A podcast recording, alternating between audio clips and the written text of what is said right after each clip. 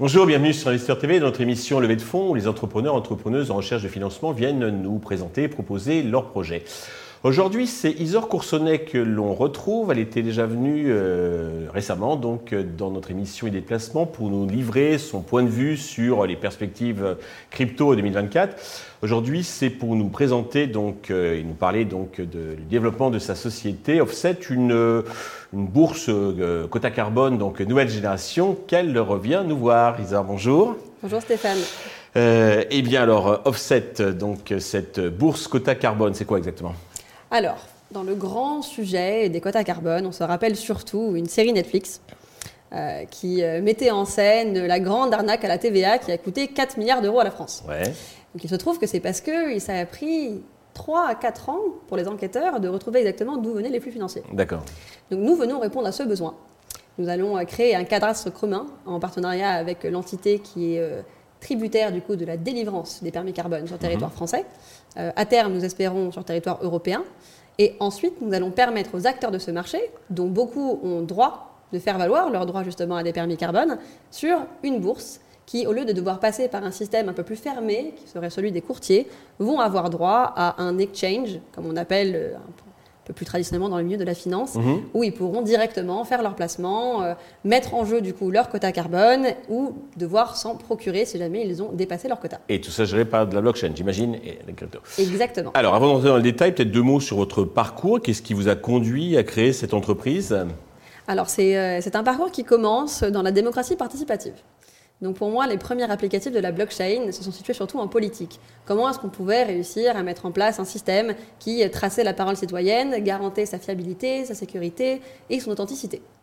De là, j'ai ensuite travaillé vraiment dans le cœur de l'écosystème afin de savoir, de comprendre un petit peu plus quel était euh, cet engouement pour cette économie de l'attention, on peut dire comme ça, de, de la crypto-monnaie. Comment est-ce qu'on pouvait trouver une valeur, quelque chose qui à l'origine n'en avait pas Mhm. Euh, J'ai été absolument fascinée par euh, les gens, par l'intelligence, l'émulation en fait créatrice de cet écosystème, et euh, je me suis mise à voyager à travers le monde également pour chercher d'autres solutions.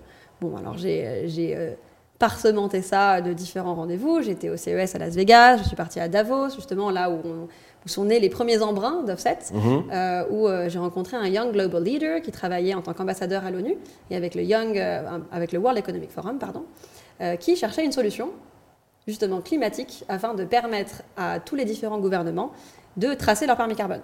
Donc nous nous sommes rencontrés pendant Davos de l'année dernière et euh, je lui ai proposé la blockchain, une solution qu'il n'avait pas vue auparavant. Euh, donc c'est de là où nous avons commencé à travailler sur l'idée, c'était il y a un an, un an maintenant. Puis, euh, puis après j'ai rencontré une autre entrepreneuse qui était vice-présidente de JP Morgan, qui a été une des premières en 2014 à explorer l'écosystème du Bitcoin. Donc très très très early, et avec qui nous avons commencé à conceptualiser une solution. Donc pour faire euh, d'une longue histoire un, un petit résumé, Mhm. euh, maintenant nous avons euh, ramené le concept avec mon, co- mon cofondateur Remco Voctelou, qui est également international, euh, 28 ans chez Deloitte, euh, en France, parce que nous avons un cadre réglementaire qui est favorable à euh, l'éclosion en fait, d'une solution qui pourrait être améliorative pour la planète. Alors, expliquez-nous, s'il vous plaît, simplement, parce que sinon vous allez perdre la plupart de, de mon audience. Donc, euh, comment ça fonctionne? Qu'est-ce que vous apportez de plus justement à ce qui existe aujourd'hui? Alors, j'ai vu en préparant l'interview qu'il y avait euh, deux types de plateformes la finance traditionnelle, TradFi, la, la RFI, la euh, finance régénératrice. Alors, expliquez-nous en deux mots ce que c'est et vous, comment vous venez euh, vous positionner donc dans cet environnement? Alors justement, Simplement, s'il vous plaît. Comme vous l'avez très bien dit, c'est très compliqué. On est d'accord Eh bien, nous cherchons à rendre ça simple. Parce que depuis les, euh, depuis les départs des, euh, de la mise en place des marchés carbone, qui datent de 98, euh, on a euh, beaucoup de différents gouvernements qui se sont euh, beaucoup crasés, gratté le crâne afin de trouver une solution qui, qui soit améliorative pour tout le monde. Mhm. Mais au fur et à mesure, les codes sont devenus incompréhensibles, les technologies se sont entremêlées, il y a eu des guerres de position, il y a eu des guerres de lobby, euh, les organismes financiers ont voulu également s'emparer du marché. Bref, ça a fait une espèce de grosse pelette de laine où euh, on ne savait même plus pourquoi est-ce qu'on avait mis ce marché en jeu, en premier lieu. Il faut savoir que l'origine de- des marchés quota carbone, c'est d'incentiver les entreprises à diminuer leurs émissions. D'accord. Très simplement. C'est on aimerait bien que vous polluez moins parce que nous avons un problème de réchauffement climatique qui va concerner tout le monde. Donc pour, en revanche, récompenser les, euh, meilleurs, les meilleurs écoliers, Vertueux. hum. voilà, les, euh, les- les acteurs vertueux de l'écosystème, ils ont mis en place un système où une tonne de GHG, d'émissions de gaz à effet de serre, équivalait à un certificat ou un permis de crédit carbone, qui à l'heure actuelle, par exemple, se trade à 48 euros sur le marché. Donc en fonction de, de toutes les démarches que l'entreprise met en jeu, Mhm. pour du coup baisser sa consommation, ils vont gagner des permis qu'ils pourront également revendre. Donc les gros pollueurs qui vont mettre un peu plus de temps avant de se mettre à la page ne sont pas punis par un système où ils doivent à tout prix mettre en place un virement à 360 degrés qui est très compliqué à piloter, surtout sur une grande entreprise. Donc ils vont pouvoir monétiser et récompenser les acteurs qui, plus agiles, vont D'accord. Pouvoir passe à la piloter. caisse pour. euh, Exactement. euh. C'est ça. Mais pour ça, il faut communiquer. Donc à l'heure actuelle, on a les gros acteurs qui euh, connaissent les marchés de courtage, euh, qui ont accès aux grandes bourses, euh, qui peuvent se permettre en fait d'avoir une section qui est dédiée à ça. Donc eux, ils vont pouvoir avoir accès au marché.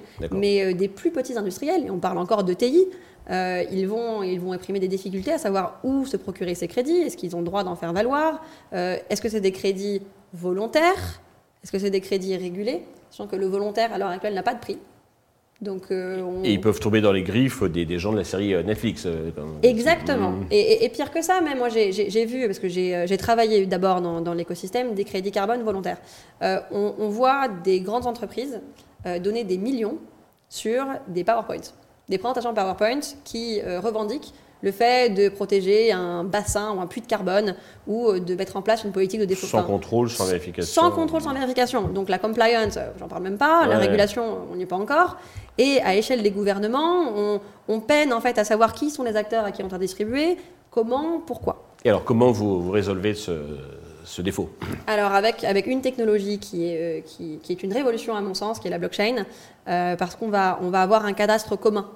Donc déjà, toutes les bases de données vont être unifiées. Mhm. Une fois que c'est unifié à échelle nationale, on peut l'unifier à échelle européenne.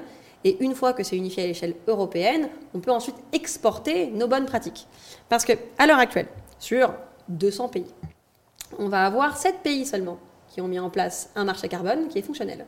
Et on a 41 pays qui sont en train de chercher ces données pour pouvoir mettre en place le leur. Donc, plus vite ils ont une solution euh, pratique, fiable, etc., plus Exactement. ils passeront à l'acte. Notre solution est très très simple, elle s'imbrique sur trois axes. Le premier, c'est on travaille avec le gouvernement, avec le politique pour dire, bon, quelle est la database, qui a droit à quoi, quand, comment. D'accord. Une fois que toutes les données sont mises sur le cadastre commun, Mhm. on va permettre aux acteurs d'échanger. Donc ils échangent sur une plateforme qui est régulée, avec un produit qui est lui-même régulé. Donc ils ne peuvent pas se tromper, tout simplement. Et on évite le maximum d'intermédiaires. Comme ça, ils ont directement un produit, un achat, une vente. Et enfin, nous avons les data, donc le data lake, on Mhm. peut appeler ça, Oui. qui vont pouvoir permettre à la France et à l'Europe de faire valoir ces données aux autres pays et les assister dans leur transition. Donc faisant écho aux engagements politiques qui ont été pris pendant la COP. D'accord. Alors, à quel stade d'avancement en êtes-vous? Euh, Quelles sont les, les différentes étapes? Et à partir de combien? On est sur Investir TV, donc on parle d'argent. Euh, À partir de quand vous allez faire du, du chiffre d'affaires? Alors, on a d'abord un très gros sujet, comme vous l'avez entendu, compliance et regulatory. Donc, on a envie de s'assurer d'avoir les bonnes licences, de parler aux bons acteurs qui ont été présents avant nous sur le marché, afin de, de nous saisir en fait de la chose régulatoire. Mhm. Donc, on travaille avec deux cabinets d'avocats pour l'instant, avec qui on fait des workshops afin de s'assurer que bah, comment est-ce qu'on va qualifier notre actif? Est-ce que c'est un actif climatique? Est-ce que c'est un actif numérique? Est-ce que c'est un actif utilitaire? Donc, on est, on est vraiment dans, un- dans une zone pionnière. Euh, À côté de ça, le développement technique a commencé sur la plateforme. Donc, on prévoit l'ouverture de la bourse en juin-juillet. Si De cette est- année, 2024. de cette année. On a, on a déjà euh, des beaux partenariats avec des clients de prestige qui sont en train de se faire. On est en train d'avancer sur NDA et sur LOI, donc euh, des, euh, des conversations sérieuses.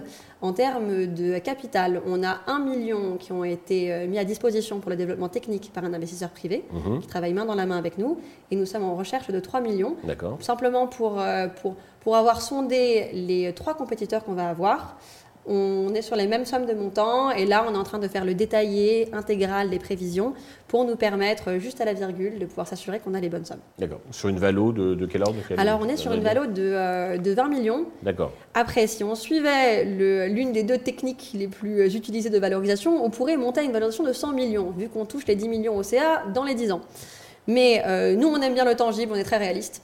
Donc, on préfère valoriser sur l'expérience de l'équipe, donc 28 ans chez Deloitte, ancien directeur financier chez Arthur Anderson, un des Big Five des États-Unis. mon expérience, les 1 million qui sont déjà sécurisés, l'idéation, le marché qui est énorme, 851 milliards, avec 90 milliards qui sont faits en revenus nets perçus mondiaux, avec du 17 à du 20 qui sont tradés juste pour le marché européen. Donc on est, euh, on est très très sûr de notre marché, mais euh, on cherche euh, les investisseurs qui auront la bonne mentalité pour nous accompagner. Et alors à ces investisseurs, qu'est-ce que vous leur dites en message de, conclusion? Ils vous regardent, ils vous écoutent Alors avant de, de faire le, le, le contactez-nous. pour moi, le premier message, c'est faites attention à la directive CSRD, Corporate Sustainability Reporting Directive, qui est mise en vigueur en janvier 2024.